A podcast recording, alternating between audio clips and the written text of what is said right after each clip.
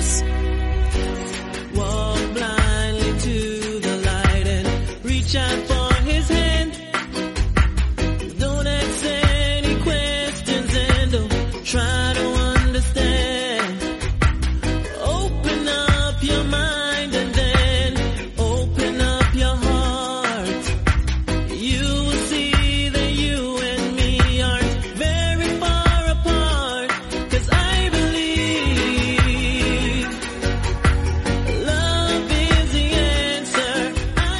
¿Qué tal todos? Muy buenas, bienvenidos a una nueva edición de MM Adictos 488. Ya nos vamos acercando cada vez un poquito más y más y más al programa número 500.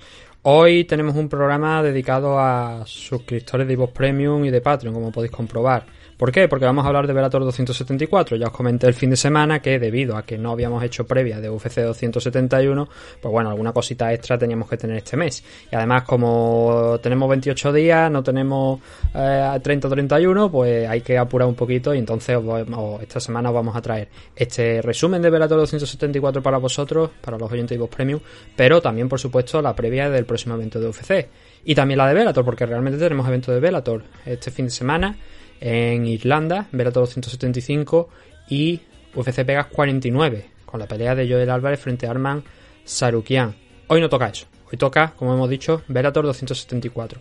Un evento que fue entretenido. De hecho, yo diría que el main event, si no habéis tenido la oportunidad de verlo, intentad visionarlo. Bien sea repetido en Gol si tenéis la oportunidad, que se eh, lo emitieron anoche, anoche lunes. Eh, este programa, bueno, no sé si va a salir martes, probablemente salga el miércoles, pero bueno, eh, lo importante es que salga, a fin de cuentas. Y mm, eso, si lo podéis encontrar por ahí por, por Gol Televisión, maravilloso. Si no, pues a ver si lo podéis ver, porque creo que merece la pena. Para mí fue el mejor combate de las dos compañías grandes de este fin de semana, es decir, Bellator y, UFC. Creo que fue el combate más completo de todos los que vimos eh, a lo largo de estos últimos días.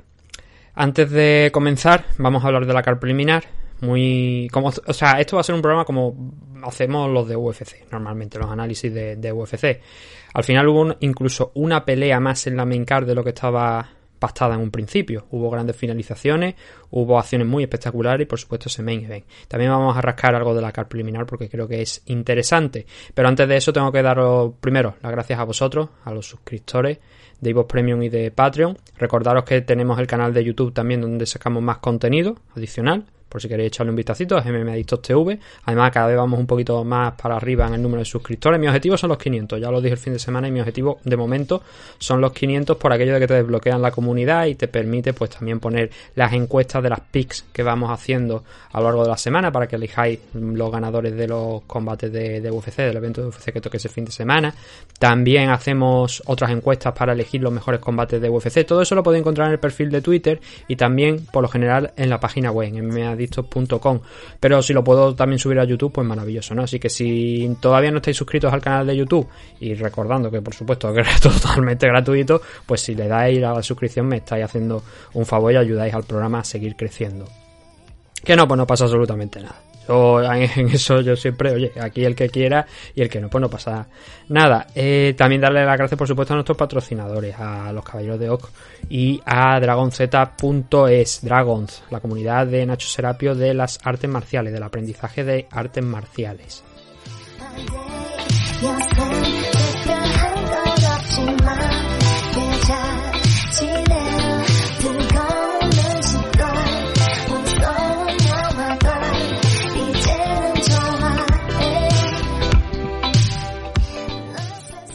Pues bueno, vamos a empezar a hablar de Velotor 274. Anoche en el vídeo de la agenda creo que tuve algunos problemas de audio. Creo que no se escuchaba del todo bien.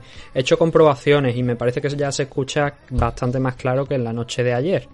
Y parece que el micro pues no tiene problema ninguno, sino que ayer pues por lo que sea o no sé, muchas veces pasan cosas raras. Espero que el audio de hoy, que he escuchado ya una parte del principio para asegurarme esa intro, he parado y escuchado, me parece que está bien. Así que vamos a tirar para adelante y espero que el audio no tenga problemas mayores. A ver, fueron un total de 13 enfrentamientos. Eh, aquí hay que decir que no hubo problemas de que se cayera ningún combate ya una vez estaban todos pactados, y que fue una car preliminar de 8 enfrentamientos. Tuvimos cositas bastante interesantes. Vamos a empezar a hablar de ellos si os parece.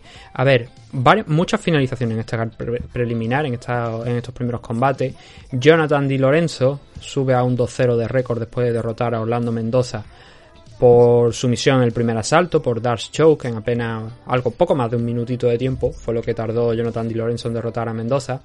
Isaiah Hockett eh, y em, empató a uno, o sea, ahora está 1-1 de récord después de derrotar a Theodoro Makuka por una sumisión también, por Real Naked Choke, un combate que dominó prácticamente desde el principio hasta el final, eh, cuatro minutos del primer asalto.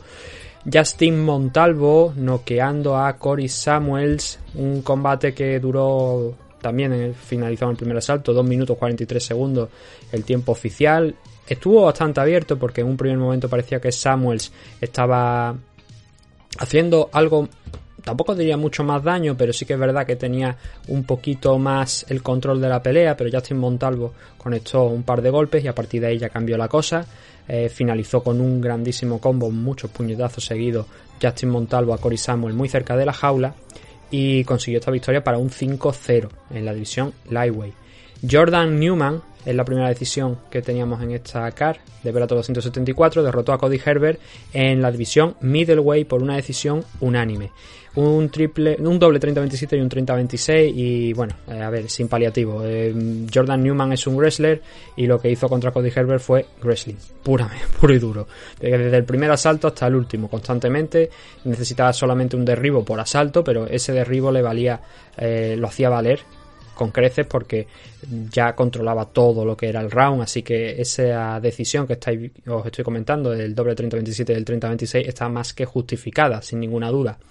Diana Bennett, que si mal no recuerdo era la séptima dentro de la división Flyway, porque no tengo por aquí ahora mismo los rankings, pero creo que era la séptima dentro de la división Flyway, derrotó a Justin Kish en un combate, pues a ver, algo parecido al de Jordan Newman, pero desde luego sin tanta eh, contundencia. Newman fue muy superior a Herbert, Diana Bennett tuvo que trabajar un poquito más frente a Kish, pero al final se acabó llevando la división por un triple, o sea, por una decisión unánime, un doble 30-26 y un 30-27. Igual, igual, a ver, choca a lo mejor con un poquito con lo que acabo de decir, ¿no? Lo del 30-26 y el 30-27, pero tuvo que trabajarlo más porque Kish aguantó bastante más, sobre todo el primer asalto. Ya a partir de ahí, pues las cosas cambiaron un poquito. Ya empezó a cansarse la rusa. Diana Benes empezó a apretar un poquito también en el suelo. Y ahí fue donde ya cambió la cosa, ¿no? Pero que el, primer asalto, por lo menos desde mi punto de vista, pues fue un poquito más disputado de los que fueron eh, el resto, sobre todo el tercero. El tercero fue claro para, para Diana Bennett y de hecho en la decisión los tres jueces, no, dos de los jueces, que son los que dan el 30-26, le dan un 18 a, a Diana Bennett en este último round. Otro combate. Bobby King derrotó, acabó con la racha triunfal de Abigo Zali, el luchador israelí. Em, a ver, el método de finalización es eh, por retiro, porque la esquina y Gozali pues toman la determinación de no continuar, de no seguir. Por cierto, el padre de, de Gozali también eh, peleó aquí en Bellator, tuvo unos cuantos combates aquí en Bellator en su momento un detalle que nunca hemos comentado, pero bueno, que también eh, explica en parte por qué Abico ha hecho toda su carrera aquí en, la compañía. Eh, aquí vio como esa racha triunfal de seis combates que llevaba invicto, los seis disputados hasta ahora, en Bellator aquí, como digo, que llevaba un montonazo, todos los combates habían finalizado por sumisión, pues aquí no pudo Abico sumar esa séptima victoria y cayó contra Bobby King. ¿Qué es lo que pasó? A ver, le dieron una auténtica paliza a Gozali en el primer round, pero honestamente y bueno, luego también tengo que decir que se ha demostrado que en parte era este el problema. Gozali sufrió una lesión en la rodilla, en, la pierna. Creo que la izquierda me parece que era.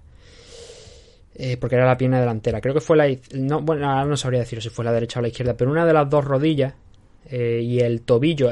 fue la derecha, porque fue el tobillo derecho el que le dio problema. Dijo adiós casi muy pronto dentro del primer asalto. Claro, a partir de ese momento la movilidad de Gozali quedó mm, muy comprometida. No podía apenas moverse porque se le veía que estaba cojeando.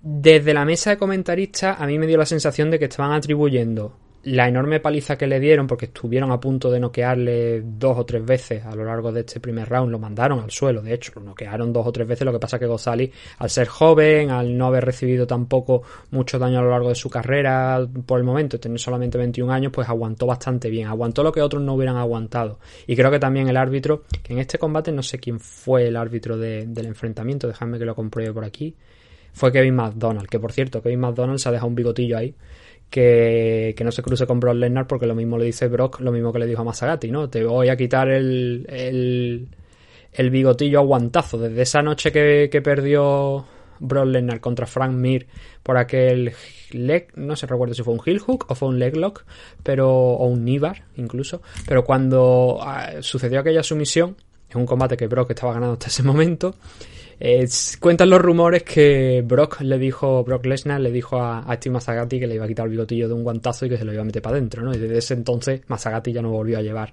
bigotillo. Pues aquí Kevin McDonald llevaba ese bigotillo, me llamó la atención, porque hacía tiempo que no veía a McDonald arbitrando o al menos no, no he sido consciente de que estaba ahí dentro de la jaula y por eso me llamó la atención, ¿no? Entonces, volviendo a la historia, a González lo mandaron dos o tres veces al suelo, pero en parte, desde mi punto de vista, como luego se ha conocido, debido a esa lesión en la rodilla. Una, tiene dañado el ACL, el ligamento anterior cruzado, tiene el tobillo también bastante dañado de la pierna derecha, y bueno, eh, con la paliza que se estaba llevando, pues incluso intentando arañar algo de tiempo, al final creo que fue el creo me parece que el padre estaba también ahí determinaron pues que no tenía sentido el seguir estando tocado estando lesionado y dijeron pues mira hasta aquí hemos llegado no y así fue como consiguió Bobby King la victoria que no le quita mérito pero creo que la lesión a mí me da la sensación que no es precisamente por alguna low kick de las que llegó a lanzar Bobby King sino que esas pudieron agravar un problema que ya estaba ahí al, casi al principio del asalto. Una pena por parte de González porque no ha podido mantenerse invicto, pero desde luego aprenderá de esto. No ha sido la mejor de las situaciones, pero sí que ha demostrado dureza, como digo, porque lo mandaron al suelo dos o tres veces, pero reaccionaba muy rápido siempre para intentar ver si podía coger un leg lock, si podía coger un, un ámbar desde la guardia, a intentar hacer algo. Así que por esa parte también me, me gustó, ¿no? Pero oye, ahora un Pico también perdió en sus primeros combates eh, y luego empezó a ascender, luego tuvo otra caída, ¿no? Pero luego ha empezado ahí otra vez a coger un ritmo, así que no hay que perder la esperanza con Gosali, que solamente tiene 21 años, y por supuesto la enhorabuena a Bobby King por conseguir esta victoria.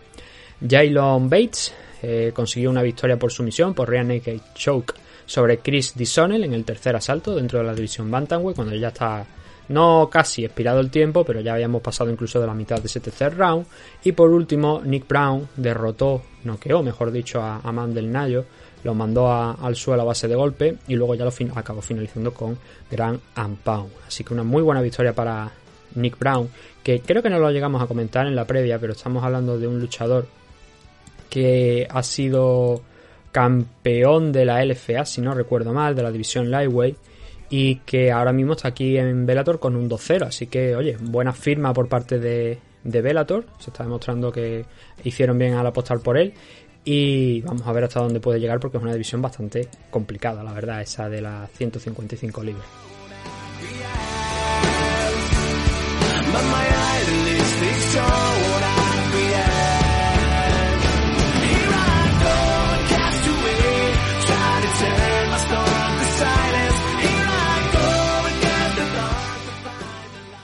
Y ahora va a empezar ya lo bueno, lo positivo. Aquí es donde más cositas interesantes teníamos y es la parte de la main card.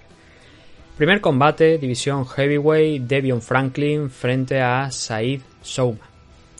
Decisión dividida en favor de Devion Franklin, una decisión que llegó por un 29-28, un 30-27 y un 28-29 para Said Souma. Yo soy de la opinión de que Souma en ninguno de los casos merece ganar este combate. Lo del 30-27, 29-28, bueno, yo diría que probablemente 30-27 sea lo más justo. A ver, el combate de Souma, digamos que es bastante plano, pero debido a la potencia de, de Davion Franklin. Eh, Franklin estaba el octavo en el ranking de la división Heavyweight, Said Souma estaba el noveno. Y el, para que os hagáis una idea del estilo de Devion Franklin, es como una especie, no desde luego en tamaño, no, en, no, es tan grueso como Derrick Lewis. Pero sí que me impresionó eh, siendo este su quinto combate, la soltura, la decisión y la pegada que tenía. Eh, lanzaba Haymaker, es decir, golpes de poder tras golpes de poder, intentando arrancar la cabeza de, de Souma. Y también hay que me sorprendió bastante pues que lanzaba patadas, que se atrevía a buscar eh, incluso rodillazos voladores eh, en alguna ocasión que, se, que llegaban al clinch y, y, lo rompían. Ahí intentaba Davion Franklin sorprender a Souma con un rodillazo volador, cositas de ese estilo que me hicieron recordar a Derrick Lewis, porque Luis en determinados momentos puede llegar a ser muy explosivo en los combates, ¿no? Tiene esas explosiones. Y Devion Franklin pues siguió un poquito ese, ese guion también de, de ese, del estilo, ¿no? De, de Derrick Lewis. Franklin es un luchador del gimnasio de Greg Jackson. Tiene, tenía un 4-0, ahora tiene un 5-0. Souma eh, viene del América Top Team, ahora tiene un 8-3 después de esta derrota.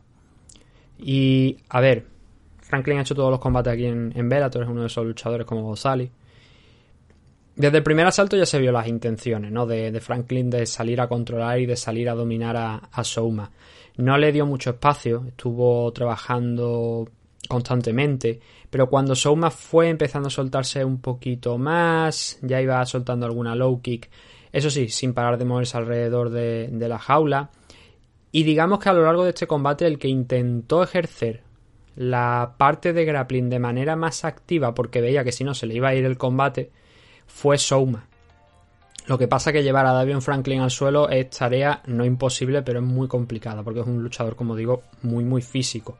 Con una, vaya, muslos a los Roberto Carlos en sus mejores años y unas espaldas, pues un armario empotrado de 2x2. Así que os podéis hacer la idea del físico de, de Davion Franklin. A Souma casi es que se le veía como si pudiera incluso llegar a, estar peleando la división light heavyweight con mucha tranquilidad porque es un luchador de en torno a un metro ochenta mientras que Franklin pues está por encima del metro noventa y claro se le veía una diferencia de estatura entre ambos interesante.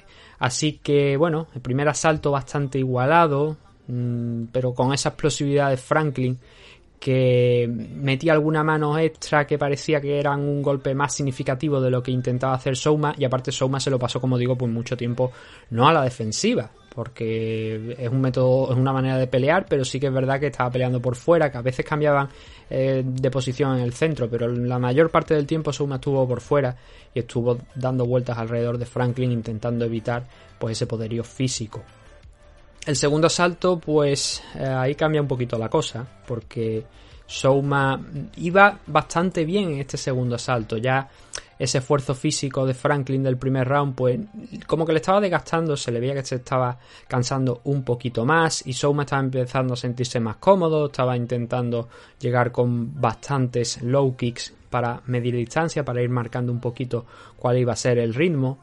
Y entonces procedió a enganchar al clinch eh, enganchar a Franklin en el clinch alguna que otra vez para mantener un poquito más de control incluso. Pero cuando todo iba más o menos bien para, para Souma, que daba la sensación de, claro, tienes que tener cuidado con las manos de Franklin porque eh, sigue soltando las bombas. A lo mejor no con la misma potencia, pero sí con la misma... Bueno, a ver, con la misma potencia no, pero a lo mejor al 90 o 80% de lo que se la soltaba en el primer asalto, entonces tienes que tener mucho cuidado de que no te arranque la cabeza. Y a Souma, dentro de lo que cabe, pues le iba bien con esa estrategia. Pero cuando faltaban. Ya creo que estábamos dentro del último minuto. Barrió una de las piernas Franklin cuando estaba enganchado en el clinch y consiguió derribar a Souma. Y conectaba algunos golpes fuertes mientras se iba intentando Souma levantar de, de esa posición. Claro, si tengo que valorar los golpes más significativos en los últimos 30 segundos cuando se produce ese barrido, ese derribo y ese trabajo de gran ampao mientras se va levantando, yo creo que eso es mucho más duro que las low kicks, que el tiempo de control que ejerce Souma es mucho más significativo. No quiero. A ver, mm, si estoy transmitiendo que Souma dominó cuatro minutos y medio de este salto, no, es mentira. O sea, eso no, no, no es lo que yo quiero decir. Porque hubo oportunidades, por supuesto, también para Franklin. Pero claro, si encima ves algo especialmente significativo de esa forma, de ese takedown, de ese derribo, de ese control, bueno, ese control, esos golpes en, el, en su camino hacia arriba, ahí yo tengo que decir que también por ese motivo le doy el asalto a, a Franklin con un 10-9. Y en el tercero, pues Pasó un poquito como en el de UFC Vegas 48, el de Joaquín Buckley contra Abdul Razak Al ¿no? Que daba, a mí al menos me dio la sensación de que Abdul estaba bastante cansado en el segundo salto y que el tercero quizás a lo mejor debería haber sido para Joaquín Buckley. Pues aquí Franklin, que dio la sensación de estar cansado en el segundo, porque a Souma se le veía mucho más ágil, se movía bien alrededor de la jaula. Pues no, pues Franklin demostró que seguía teniendo gasolina en el tanque, demostrándolo desde el inicio, insistiendo mucho con la mano delantera para intentar distraer un poquito y luego meter la, derecha poderosa desde atrás, bien se fuera con un overhand, bien fuera con un hook. Eh, curioso también lo del overhand teniendo en cuenta que era más alto, pero bueno, él lo intentaba, metía la cabeza abajo y luego sacaba el overhand por encima, ¿no? Y entonces se encontraron en, el clinch, en el centro, Souma lo empujó contra, contra la pared, estuvieron bastante enfrascados ahí en, en esa posición, viendo quién conseguía el dominio. Ahí fue cuando se produjo uno de esos rodillazos en salto que he dicho, uno de esos rodillazos voladores de, de Franklin. Y bueno, cuando nuevamente parecía ahí que Souma estaba cogiendo más el clinch como método de supervivencia ante la potencia física de, Franklin, ahí llegó un nuevo takedown de Franklin que lo que hace es eh, como, a ver, esto es difícil de, explicar sin ver el vídeo. Porque lo que hace es, tiene los underhooks y lo que hace es lanzarse él contra el suelo pero al mismo tiempo que se está lanzando contra el suelo es un takedown de, de wrestling. Lo pasa por encima Souma de la cabeza y claro, acaban los dos en el suelo, con la espalda en el suelo, pero él intenta hacer el control, intenta controlar la posición, no lo consigue, pero bueno, digamos que esa imagen quedó ahí, eso ese, ese, intento de, de, derribar, que realmente lo consigue, pero no consigue controlar luego la caída bien, lo suficiente bien, ni se recupera rápido para colocarse encima. Pero bueno, en líneas generales, el, también se puede decir que los golpes más significativos fueron de Franklin, que controló bastante el combate casi por completo, a excepción de esas ocasiones, ¿no? Del segundo asalto y luego cuando en este tercero Soma buscaba el clinch pero poquito más, bastante decepcionante el combate de, Souma. Claro, si entráis al récord de Souma y veis que ha derrotado a Vitaly Minakov, eh, a Minakov lo derrotó por una lesión en el dedo de, Minakov en el tercer asalto. Souma, para mi gusto, realmente tampoco estaba ganando aquel combate como para pensar que, pues ¿no? Que, que, realmente ha derrotado a Minakov, por así decirlo de hecho, eh, Souma ha perdido contra dos luchadores pues del mismo estilo de ese de que hablamos, ¿no? De luchadores que han hecho todos sus combates en Bellator. Ahora ha sido contra Devion Franklin, pero el primer combate de Souma aquí dentro de Bellator fue contra Tyrell Fortune, que es otro luchador del mismo corte, ¿no? Fortune también ha estado eh, peleando toda su carrera aquí en Bellator. A diferencia de, Franklin, Fortune ya tiene dos derrotas, pero claro, también es verdad que tiene 13 combates, 11-2. Eh, Franklin solamente tiene 5 ahora y ha ganado los 5. Así que otro joven talento que sigue subiendo. Vamos a ver si a lo mejor esta semana eh, ya deberían estar los rankings, pero no los tengo por aquí en pantalla ahora mismo para ver si ha habido actualización, si han subido a Franklin, si lo han mantenido. Ahora a ver si entre combate y combate puedo encontrar los, los rankings y hablamos un poquito de ello. Pero bueno, este era el primero de los combates de la noche. Y por lo que estoy viendo, porque he echarle un vistacito a los rankings, parece que no. Parece que todavía no. O bien no se han actualizado, o bien donde yo suelo comprobarlos, pues todavía no están eh, cambiados. Pero bueno, vámonos con el segundo. Brennan Ward, que era un combate que en un primer momento estaba en la car preliminar, pero bueno, al final acabó aquí en la main car. Brennan Ward, volviendo después de su descanso, largo descanso del mundo de las MMA, contra Brandon Bell. Brandon Bell era un luchador con un 10-10 de récord, pero Brennan Ward ya era un tipo que ha peleado en Rising, ha peleado aquí en Bellator, por supuesto, que es donde realmente se ha hecho pues un nombre, pero no se había subido a la jaula desde 2017. Y ahora hacía aquí el regreso al mundo de las MMA, peleando contra Brandon Bell. Y a ver, es un combate que acaba en el segundo asalto por TKO. Brennan Ward realmente le pega una paliza a Brandon Bell. Bell es que era ese luchador que le habían encontrado pues, para esto que estamos hablando, para que Brennan Ward le pegara una paliza. Brandon Bell había peleado aquí en Bellator, no, no había peleado aquí en, en Bellator nunca y es un luchador de nivel regional. Así que ese, este combate creo que debería haberse acabado en el primer asalto y os voy a decir por qué. Porque, a ver, Ward está claro que es un boxeador. Y Bell no había salido no había venido precisamente a hacer wrestling que digamos. Ah, sí que lo intentó cuando vio que las cosas se le estaban complicando, cuando ya le estaba haciendo daño eh, Brennan Ward. Pero sí que es verdad que el combate se podría haber parado, para mi gusto, en el primer round, cuando daba esa sensación de que Bell no tenía nada para, para Brennan Ward. Eh, teniendo en cuenta que el árbitro del, del, combate era Dan Miragliota, también nos da que pensar, ¿no? Porque Dan Miragliota es, si aún respira, es que no está muerto y es que puede pelear. Entonces, pues claro, teniendo en cuenta eso, ese pequeño detalle, pues al final eh, se llevó una paliza que yo creo que fue innecesaria, porque el, el primer asalto es un 18 de cajón para Brennan Ward. Por eso, porque le da una auténtica paliza, porque lo manda. E-, era prácticamente como ver a, Ward peleando contra un saco de boxeo. Más allá de esos momentos donde eh, Bell, pasado los instantes iniciales, pues intentaba derribar a. Más que derribar, sobrevivir al ataque de, Ward. Así que con eso nos metimos en el segundo round, donde un puñetazo de, de Ward directo al mentón, pasando por la guardia de, de Bell por dentro de la guardia, provocó que este hombre pues se fuera al suelo y luego ya pues martillándolo a base de right hooks hasta que Miragliota pues dijo que todavía todavía dudó de sí pararlo eh, pero ya, hubo un momento donde dijo bueno vamos a pararlo porque esto ya no, no procede le sobraron para mí tranquilamente dos minutos y medio o un poquito más a, este combate porque estaba claro que Brennan Ward iba a salir ganador de ahí sin ningún tipo de problema y le podrían haber ahorrado ese castigo a, a Bell. Pero supongo que a ver por temas de, promoción con los que no estoy de acuerdo, a lo mejor decidieron, Miraglioto también decidió, pues vamos a extender un poquito más esto, porque Brennan Ward está haciendo aquí su regreso después de tanto tiempo, vamos a darle esta oportunidad de lucirse un poquito, ¿no? Y, tal, pero creo que no era el momento, la verdad. Lo primero que debe eh, tenerse en cuenta es la seguridad de los luchadores, y creo que aquí a Brandon Bell le podrían haber ahorrado algo más de castigo. Lo que dijo Brennan Ward eh, después de su victoria es que él quiere ahora mismo enfrentarse a un top 10. Este combate era dentro de la división, bueno, a ver, era un catchway, eran 175 libras, que es un, no existe como tal, como división dentro de Bellator, pero sí que es verdad que hemos visto algunos combates en esta categoría ya anteriormente. Por ejemplo, Paul Dilly, sin ir más lejos, ¿no?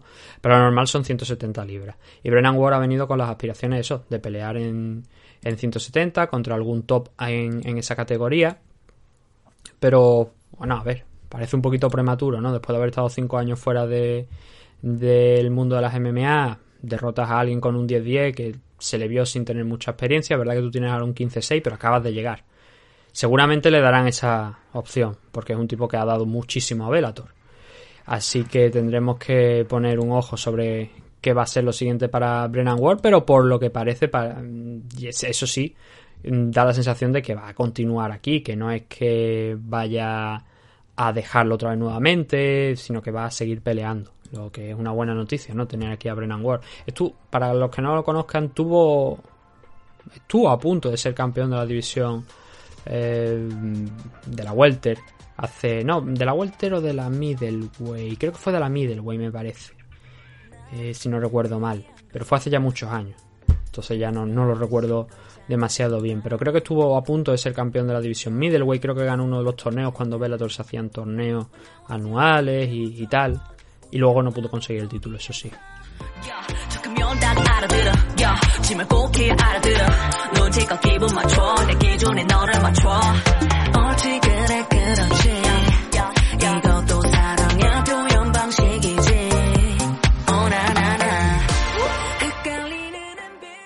Eso por parte de Brennan Ward, un buen caos, pero que tampoco dice mucho por el rival que tenía enfrente. El siguiente enfrentamiento, Adam Piccolotti frente a Georgi Karakanian. Este fue una, esta fue una pelea que fue a decisión, unánime, un W29-28 y un 30-27 para Adam Piccolotti. Y, y, déjame que lo compruebe, yo, soy más del 29-28 por aquí, porque tengo en mis anotaciones que el último asalto se lo doy a, a Karakanian. Pero eh, digamos que Piccolotti hizo el, el combate inteligente, hizo lo que tenía que hacer para conseguir la victoria y no complicarse mucho en el proceso. ¿Qué fue lo que hizo? Pues a ver, en el primer enfrente, en el primer asalto, Georgie Karakanian tenía el centro y estuvo lanzando durante el primer minuto front kick, tras front kick, tras front kick, intentando medir distancia e intentando ver por dónde podía salir. ¿Qué es lo que pasa? Que Piccolotti dijo, pues tú sigues lanzando esto, voy a intentar agarrar una de las piernas, ¿no? Y lo consiguió y agarró esa, esa patada frontal de, Georgie y entonces se fueron al suelo. En el primer asalto, cuando eso ocurrió, tenía en torno a 4 minutos aún todavía de reloj. Así que a pesar del esfuerzo de Caracanian por intentar salir de ahí, mm, no lo consiguió. Eh, vio como Piccolotti incluso en muchos momentos de este primer asalto se le ponía a su espalda e intentaba eh, someterle con un mataleón. Cerró incluso el body triángulo en alguna ocasión. Y cuando no conseguía agarrar bien las manos, intentar inutilizar la defensa de Caracanian para someterlo, lo que hacía era gran pound, responderle con, con golpes, ¿no? Así que el primer asalto fue un 10-9 claro para Adam Piccolotti. Si no es un 18 es porque Georgie Caracanian realmente nunca le perdió la cara al enfrentamiento porque estuvo bastante activo. Pero sí que se resume en ese takedown rápido dentro del primer minuto y a partir de ahí pues una jornada de trabajo eh, efectiva para, para Piccolotti para llevarse los primeros 5 minutos y el primer asalto con un 10-9 bastante claro. En el segundo ya parece que Caracanian había aprendido ¿no? la lección. Dijo, no vamos a patear mucho, sí que es verdad que soltaba low kick, pero ya no eran patadas frontales donde a lo mejor era más fácil para Piccolotti el agarrarle, sino que dejaba ahí la pierna un poquito más cerca cuando se acercaba un poquito más a Piccolotti eso pues claro, no le daba mucho tiempo de reacción a, Adam para coger esa pierna. Y esos fueron unos buenos momentos para, para, para Caracanian. sobre todo obviamente en el strike, ¿no? Estuvo ganando entero, añadiendo como digo alguna low kick bastante más cercana, pero sobre todo con el trabajo con las manos. Y Adam Piccolotti pues se le veía que estaba un poquito perdiendo, no fuelle, pero que sí que no se sentía tan cómodo en esa posición como lo había estado en el primer asalto en el suelo. Y entonces viene, a ver, no el gran error de Caracanian, pero sí que es verdad que deja ir la pierna eh, como lo hizo en el primer asalto, es decir, con una front kick. Y ahí Adam no se lo perdonó, le volvió a agarrar la pierna y lo derribó. Y además transicionó muy rápido, pasó a la espalda, cogió el triángulo, estuvo trabajando el rear naked choke nuevamente. Georgie siguió saliendo, siguió intentando moverse para quitárselo de encima, pero digamos que todo lo bueno que había hecho hasta ese momento lo tiró a la basura volviendo a hacer, volviendo a, exponerse de esa manera, pegándose a Fronky y provocando que Piccolotti nuevamente lo volviera a derribar con esa transición que decimos de pasar a la espalda, cerrar el triángulo. Eh, Georgie no consiguió salir de ahí a pesar de estar moviéndose de banda, de banda a banda, así que no pudo continuar con el trabajo que venía haciendo hasta ese momento dentro del segundo salto y que se vio, como digo, cortado por ese takedown por esa patada frontal que no, nunca llegó, pero que lo que sí que llegó fue ese takedown. Así que el tercero nos dejaba un asalto que yo creo que objetivamente era un jugarse el todo por el todo para Caracanian. Y bueno, a ver, en un primer momento iba por, lo, por la misma línea del segundo asalto, con un Caracanian que ya no lanzaba patadas, pero Piccolotti viendo que ya lo había derribado en las situaciones anteriores, dijo, pues vamos a intentarlo, y pasó a la ofensiva no esperó a que Caracanian lanzara ninguna patada ni que se le echara encima, sino que él intentó un double leg. Lo consiguió, aterrizó en side control, pero gracias a un buen scramble, Georgie volvió a regresar a, pie para poder apretar a, a, Piccolotti lo que, lo que necesitaba, ¿no? Lo empujó contra la jaula, lo, enganchó en, el clinch. En el clinch paró nuevamente otro, otro takedown Caracanian agarró la cabeza de Piccolotti, intentó ver si podía coger una, guillotina de, posición superior, pero Piccolotti sacó la cabeza, se quedó en la media guardia Caracanian, que volvió a intentar otra sumisión, en esta ocasión un, un heel hook, y bueno, escapó Piccolotti y acabó luego ya sobre la espalda de Giorgi, pero en líneas generales, como estoy comentando, yo creo que el esfuerzo que hizo Caracanian en este último asalto por intentar no finalizar la pelea en exceso, pero sí por ganar el asalto de manera clara, pues eso hay que reconocérselo. Y por eso veo yo el, el 29-28 en este combate. Si nos vamos a los jueces, lo que os he dicho, ¿no? Ese doble 29-28 y un 30-27, pero yendo asalto por asalto, pues eh, van a lo mismo que yo, a lo que he dicho. Tanto Eric Colón como Marcel Varela dicen 2-10-9 en los dos primeros asaltos y un 9-10 para Caracanian. Un Caracanian que, bueno, se ha mostrado bastante contrariado por la forma de pelear de, de Piccolotti, pero es que al final es lo que hay. O sea, una cosa es, como él ha dicho, yo es que vengo aquí a intercambiar, yo vengo a, pelear desde el primer asalto, a intentar finalizar, a noquear a mi rival y tal. Pero es que esto es MMA, esto no es boxeo ni kickboxing. Entonces, claro, le salió mal la jugada a Caracanian. Adam Piccolotti eh, vuelve a la senda de la victoria tras derrotar a Georgie Caracanian. Está 13-4 de récord aquí en, en Bellator perdió contra Sidney Orlow su último enfrentamiento en 2020. Se ha pasado cerca de dos años sin volver a la jaula, pero ahora lo ha hecho. Lo ha hecho para derrotar a, a Caracanian. Y Caracanian cae a un 31-13-1 de récord. Que si estamos hablando de un luchador que ha dado muchísimo a Bellator, como el caso de Brennan Ward, si hablamos de Caracanian, todavía más. Ha dado muchísimo más. Pero bueno, digamos que ahora viene con una racha de dos derrotas consecutivas. Está un poquito en tierra de nadie, a pesar de haberse enfrentado pues con lo mejor de la, de la división realmente. Este combate en 155 libras, el Caracanian ha llegado a pelear en la 145, pero ahora ya está establecido aquí dentro de la división Lightweight. Como en event de la noche, Andrei Koreskov, el ruso, el ex campeón de la división Welter, volviendo para enfrentarse, bueno, volviendo una vez más porque ya en 2021 ya volvió a pelear después de un tiempo alejado, un par de años alejado de, de Bellator, no por gusto, sino prácticamente por obligación, por tema de la pandemia y tal. Y este era su segundo combate desde ese regreso. El primero fue contra Sabah Homasi en agosto del año pasado, consiguió la victoria por decisión. Y este ha sido contra el ex UFC Chance Recontré. No me pedáis que lo pronuncie bien, porque yo no sé eh, cómo pronunciar esto en concreto, pero es algo en esa línea. A ver, no he visto un caos más doloroso últimamente, pero vaya ni en broma. Koreskov noqueó a, a Chance en tan solo 38 segundos, con una patada giratoria al costado. Que yo creo que al final lo mejor es que os lea el parte médico y vosotros hacéis a la idea de cómo fue el viaje que le pegó al pobre Chance. Un pulmón perforado y cinco costillas rotas. La radiografía de, del costado de Chance es para verla. O sea, es un drama. en solo 38 segundos.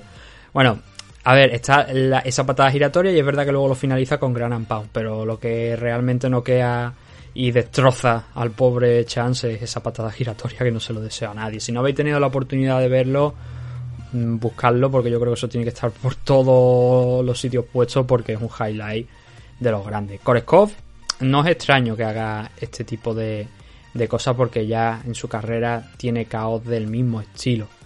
Así que no sorprende, ¿no? Que, que no quede alguien con un ataque giratorio. Pero el daño que le hace al pobre, repito, pulmón perforado y cinco costillas rotas. Os podéis dar la idea. Así que bueno, finalizando por la vía rápida Koreskov, mmm, estaba situado en la novena posición de los rankings, eh, Chan Recontre era el rival de, última hora porque su rival original era Mohamed Berhamov. Así que, ¿qué es lo siguiente para Koreskov? Pues bueno, realmente lo tenemos ya porque él dijo que quería sacar, entre comillas, del retiro a, Paul Dilly, que andaba por ahí a medio a caballo entre el retiro y no.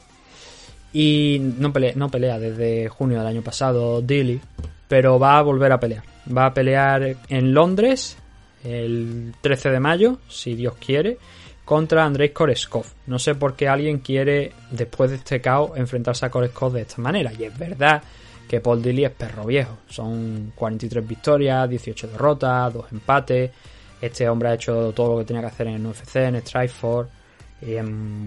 aquí también, por supuesto, en Bellator pero yo creía que este hombre estaba felizmente retirado o que por lo menos no se iba a exponer a enfrentarse a un auténtico animal como Koreskov. O sea, está claro que Koreskov ha cogido un rival histórico que puede llegar a resultar complejo, pero que en este punto de su carrera no está al nivel de Koreskov. Entonces, claro, es como prácticamente, no voy a decir una ceremonia de sacrificio del cordero, pero no anda muy lejos. Yo creo que es un combate donde Koreskov es claramente favorito para derrotarle. Y esto es horas después nada más de derrotar a Chan Recontré. Ya se empezó a hablar y por lo visto pues ha llegado a ese acuerdo que no sé si es 100% oficial, pero que por lo menos por ambas partes está la intención de, de hacerlo y por la compañía también. Así que, mm, bueno, ya sabéis, si se celebra finalmente será en mayo en Londres, que es la fecha que más o menos los dos han dado, porque así también, pues bueno, Paul Dilly pelearía en casa. Eh, y se fue el Comain Event. Muy rápido, no lo hemos ventilado porque es que no hay mucho que comentar. Y realmente estoy viendo lo que llevamos hablado de esta car y no llevamos ni media hora, pero es que en, quizás no hay tantas cosas que comentar de, este Velator 274 porque había, hubo muchas finalizaciones, así que se puede resumir bastante rápido. Y luego, pues, por ejemplo, tenemos esto, ¿no? Corisco noqueando a, a en tan solo 38 segundos. Sigue con una racha de dos victorias consecutivas aquí en Korskov y Chance, pues bueno, 16-5 de récord, era su combate eh, no de debut en Bellator porque ya había peleado hace años en la compañía, pero sí que después de haber estado, después de haber sido cortado por UFC y haber estado por ahí en otras compañías un par de combates, pues ahora regresaba aquí a, a Bellator y hombre, no lo ha hecho de la mejor manera posible, al menos lo han pagado, pero la verdad es que el tiempo de baja no sé yo si le va a compensar, las facturas médicas sobre todo, porque uff, cinco costillas y un pulmón perforado, insisto.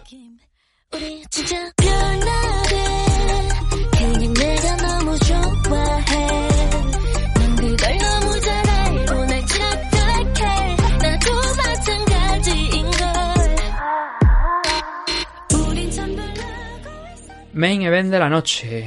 ¿Qué teníamos aquí? Teníamos a Logan Storley peleando contra, bueno, más bien al revés, Neyman Gracie, porque era el cuarto en los rankings, contra Logan Storley, que estaba el quinto. Si no recuerdo mal, yo creo que aquí en la previa que hicimos, creo que aposté por Logan Storley. Creo que pensaba que era el luchador indicado para conseguir la victoria aquí. Y bueno, finalmente lo hizo, más allá de, de mi pronóstico, de lo que yo tenía en mente. Fue una decisión unánime en su favor. No hubo ningún juez que diese la misma puntuación porque dieron un 48-47, 50-45 y 49-46. Yo me muevo entre el 48-47 y el 49-46 porque veo ahí un asalto dentro de los que eh, de los cinco que compusieron este main event que digamos que está ahí un poquito más cerrado que el resto. Pero fue un señor combate y como os he dicho al principio creo que fue el mejor combate de todo el fin de semana entre UFC y Bellator. Porque por supuesto después había más compañías y tal, pero entre las dos compañías yo creo que este fue el mejor combate, este Logan Sterling contra Neyman Gracie. ¿Por qué? Porque uno es un wrestler, el otro es un practicante de Brazilian Jiu-Jitsu, como no podía ser de otra manera al ser familia de, de los Gracie. Eso no significa por supuesto que no hayan evolucionado su striking. Pero mmm, aquí, suelo, prácticamente nulo. O sea, aquí no tuvimos realmente, quitando un par de cositas que ocurrieron ya con el combate bastante avanzado, aquí realmente no hubo suelo. Uno no sacó el wrestling, el otro no sacó el Brazilian Jiu-Jitsu. Se engancharon en el clinch en alguna ocasión. Pero wrestling realmente, o, o, o grappling realmente no se puede decir que, que hubiese. Aquí lo que hubo fue striking durante 25 minutos. Y Storley sorprendió en el primer asalto a, a Neyman Gracie, porque, bueno, no sé si es que Gracie eh, utilizó realmente ese asalto para estudiar un poquito lo que iba a hacer Storley o que Storley se lo comió entre comillas porque Storley empezó a ser más dinámico prácticamente desde el sonido de la campana.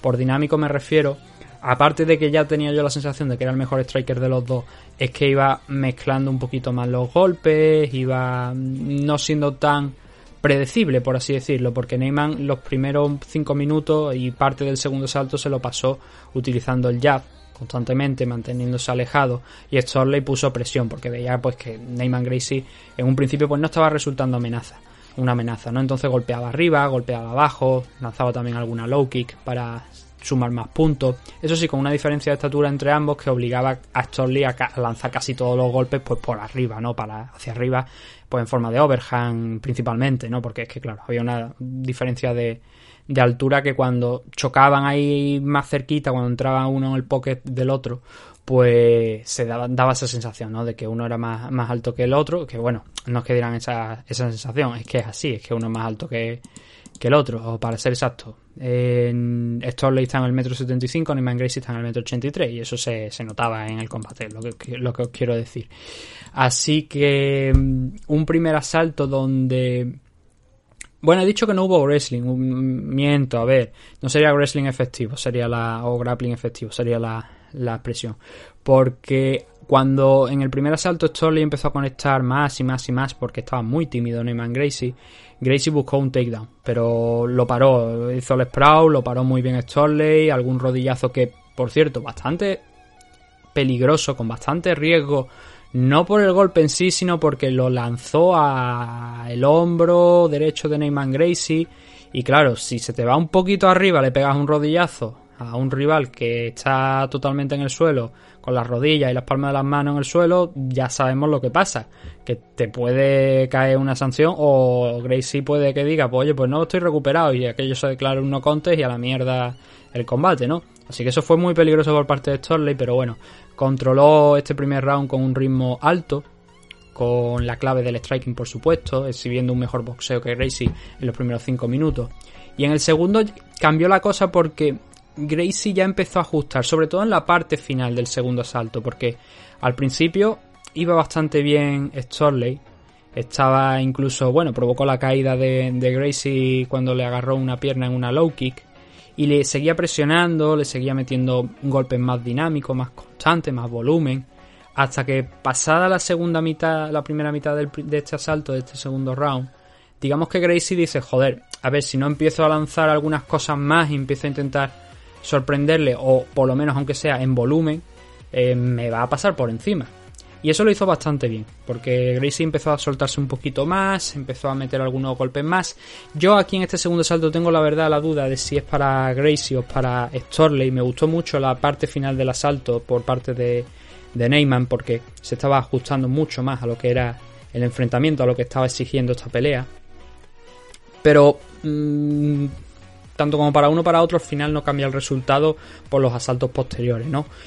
El tercer round yo sí que se lo doy a, a Neyman Gracie y de hecho creo que es el mejor asalto para Neyman eh, junto con el cuarto, pero el cuarto ahora veremos por qué cambia desde mi punto de vista también para Storley. Y aquí ya no solamente es que por, sea por volumen, sino que empieza a mezclar todavía más los golpes. Empieza a lanzar low más con, con más frecuencia, empieza a agarrar el clinch, a intentar meter también algún codazo, a buscar ya no golpes tan rectos, ya no esas combinaciones de 1-2, sino en- ir eh, metiendo mano cuando se le acercaba a Storley, porque Storley, claro, con esa diferencia de altura tenía que acercarse, tenía que vencer una distancia, tenía que entrar en la guardia y muchas veces se quedaba ahí en el clinch después de comerse algunos golpes y eso también lo seguía castigando Gracie. Él- le costaba a Storley, ya no estaba tan efectivo como en el primero, como en el segundo asalto y eso le iba dando un poquito de alas a, a Neyman Gracie, que para mí, ya digo, este tercer asalto creo que fue el mejor de asalto de, de Neyman Gracie en el striking. Eh, entendió que lo que tenía que hacer para por lo menos igualar el combate y lo hizo. Empezó a, soltar un mayor volumen, golpes rápidos, stick and move, es decir, soltar los golpes, quitarse de medio para que Storley no lo pudiera encontrar. Y fueron buenos ajustes, fueron muy buenos ajustes de Neyman Gracie en este tercer round. En el cuarto iban haciendo más de lo mismo, siempre con Storley a la ofensiva, siempre siendo perseguido por Storley a lo largo de la jaula. Pero hay un momento donde Neyman mete un par de golpes y luego mete un uppercut. Yo- bueno, a ver, no es un uppercut como tal. Se puede decir que es un- una especie de hook, pero con el movimiento lo saca desde abajo, entonces a medio camino entre un uppercut y un hook. Seguramente habrá gente que diga, no, no, lo vea de una manera, lo vea de otra, pero anda ahí a, a mitad. Eso hizo que Storley retrocediese porque le hizo daño y Neyman vio la oportunidad para buscar la finalización. Estábamos más o menos a mitad del asalto. Y fueron momentos muy difíciles para Storley porque iba detrás de él, Gracie. Eh, buscó incluso el. obligó a buscar el suelo a, a Storley porque se había comido una serie de codos. Neyman lo aguantó, hizo que el combate siguiera en standing. Se apaciguaron un poquito las aguas, pero mm, Gracie ya estaba en control, ya estaba haciendo daño, ya estaba eh, cogiendo el asiento del conductor para intentar cambiar la decisión. Hasta que llega una izquierda muy dura de, de Storley que hace daño, que hace que Gracie tiemble y Storley pasa a la ofensiva en este momento. Lo persigue, hace caer a Gracie por los golpes, dándole la vuelta al round desde mi punto de vista. ¿Por qué? Porque Gracie buscaba que entrara en la guardia y el que, y el que en esta ocasión le dijo a, a- a- a su rival, levántate, vamos a seguir a pie porque Gracie obviamente estaba tocado, fue Storley. Y esos fueron los mejores minutos de Storley después de pasarlo, o sea, en este cuarto asalto, después de haberlo pasado muy mal en, en la primera mitad. Eh, ¿Por qué creo yo que este segundo, este, perdón, este cuarto asalto es para Storley? A ver, creo que es un asalto abierto, pero si valoramos el daño entre, o sea, si comparamos, mejor dicho, el daño entre Gracie y Storley, es verdad que Gracie no llega a mandar a la lona a Storley. Storley sí, bien sea por la presión de los golpes, bien sea porque le hace más daño de la cuenta a Gracie, pero sí que es verdad que dio mejores sensaciones, tanto en ese momento como en los posteriores, porque ya Gracie no pudo volver a entrar en, en- no en el combate, porque en el quinto asalto sí que volvió a tener ahí una cosita bastante igualada, pero sí que es verdad que había pasado de estar, digamos, sintiéndose más suelto, sintiéndose en control de la pelea, a caer y caer casi con estrépito. No finalizarle, porque ya, ya digo, Storley no tenía la más mínima intención de ir al suelo con, con Gracie y la verdad es que eh, tampoco al revés, no había ninguna intención por, por llegar al suelo, ¿no? Mm, Así que, cuarto asalto, pues eso, abierto, pero creo que el daño de Storley se puede considerar más significativo, más importante que, que el de Neyman Gracie, desde mi punto de vista. Nos íbamos a un quinto asalto donde ya, pues previsiblemente Neyman Gracie tenía que finalizar el, el enfrentamiento. Ya estaban los dos más cansados, pero aún así se lo dejaron todo. Por eso creo que es un magnífico combate el que hicieron ambos, a pesar de la, de, de la victoria de uno, derrota del otro. Creo que hay que valorar muchísimo el trabajo de los dos. Y bueno, Storley yo creo que se vio aquí en este quinto round pues bastante más fuerte porque Neyman Gracie regresó al jab, ya no mezclaba tanto los golpes como había hecho antes, buscaba ya más frenar e, ir- e interrumpir el ritmo de, de Storley. Y sabiéndose fuerte Storley, pues bueno, él apretaba los dientes, bajaba la cabeza, pasaba la guardia y volvía a hacer una y otra vez daño. No significativo, no desde luego tan importante como en el cuarto asalto, pero sí que es verdad que estaba en control de la pelea. Buscó incluso también acabar eh, fuerte este quinto round para dejar buenas sensaciones de cara a los jueces de la pelea. Y por tanto creo yo que en este quinto round teníamos que hablar de un 10-9 para Logan Storley, porque había hecho bastante más en este último asalto, en este asalto final. Pero eso sí, quiero subrayarlo, de verdad, insisto. Un enorme combate por ambas partes, por ambos luchadores. Un cuarto round, no totalmente de locos, pero sí que muy, muy entretenido porque fue muy abierto, porque parecía que Neyman Gracie podía finalizar a Storley. Luego, a los pocos segundos, Storley fue el que tuvo esa oportunidad de finalizar a, a Gracie. Y, hombre, si esto hubiera que juzgarlo por combate completo, hay ninguna, absolutamente. A ver, no, tengo ninguna duda ni con la, eh, con la decisión. Mm, Me refiero por puntuación, por asalto, asalto por asalto, quiero decir. Pero si tenemos que jugarlo a combate completo, obviamente esto hizo bastante más, globalmente, en casi todos los asaltos, menos ese tercer round y el daño que le hicieron en el cuarto y el final del segundo. Pero todo el resto de, del combate estuvo no en control completo de la pelea, pero sí que haciendo mucho más. De hecho, no tengo por aquí ahora mismo el número de golpes, pero conforme iban poniendo las estadísticas, creo que mm, me parece que Storley dobló el número de golpes significativos de, de Neyman Gracie en el combate. Así que, oye, obviamente también las estadísticas al final acompañan y cuentan un poquito lo que fue la historia de esta película, de este enfrentamiento entre Storley y Neyman Gracie en la parte alta de la división Welter. Repetimos, Storley estaba al quinto, Gracie estaba al cuarto, así que de esperar que Storley pues avance por lo menos esa posición sobre Neyman Gracie porque ya el tercero es Jason Jackson si no recuerdo mal creo que el segundo no sé si es Douglas Lima o, o MVP creo que es Douglas Lima y el primero pues el que no es si es MVP el segundo pues es Douglas Lima que no ya digo que no porque MVP es el que se va a enfrentar a,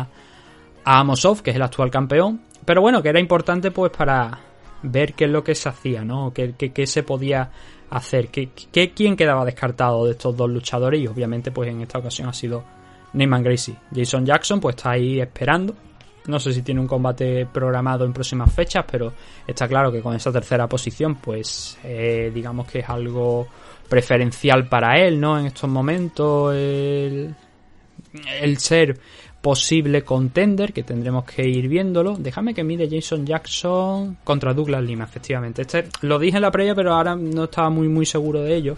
Y sí, Jason Jackson va a estar precisamente en ese 13 de mayo que hemos dicho de Bellator London con Paul Dill y Koreskov.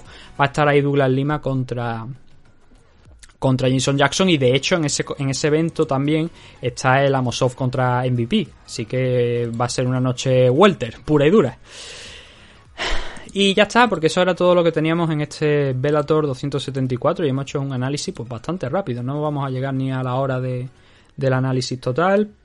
Pero claro, como la car preliminar, que está gratuita en YouTube, tampoco fue muy amplia y hubo bastantes finalizaciones, hemos pasado muy rápidas y las decisiones aquí, pues algunas de ellas bastante rápidas de explicar y luego teníamos ese caos espectacular de, de así que ha sido, pues dentro de lo que bastante rápida. Este viernes tenemos evento en Irlanda, en Dublín, Velato 275, llegar Musashi contra Austin Vanderford. Y si, bueno, tenemos particip- participación española. A José Sánchez, Sasi, se va a enfrentar al hermano de Zabima Gómez Saripov, Hassan Gómez Saripov. Pero quiero decir que de esta cara hemos hablado un poquito brevemente en la agenda de la semana, que la podéis encontrar en el canal de YouTube. Y que obviamente dentro de un par de días pues tendréis la previa del evento para ver un poquito en más detalle las cosas que va a haber aquí. El Comain Event se ha cancelado, iba a ser Peter Quilly contra Kane Mousa, pero Quilly se ha lesionado, así que el, irlandés pues no va, a no va a poder pelear en casa y Mousa se ha retirado también de la CAR porque no le han encontrado un rival eh, por, por temas de tiempo, porque de hecho la pelea me parece que se canceló ayer, creo que fue cuando se, se abortó ese plan. Eh, esa, pelea por tema de lesión. Así que sin más, porque no tenemos nada más que añadir, ya que no hay bonos de la noche aquí en, en Bellator, solamente me queda despedirme por hoy, daros las gracias por habernos escuchado nuevamente y nos vemos a lo largo de la semana, pues bien sea en el canal de YouTube, en MMA Adictos TV, bien sea en la previa de UFC barra Bellator que vamos a hacer esta, en estos próximos días. Lo dicho, un saludo a todos, gracias por habernos escuchado y nos vemos pronto.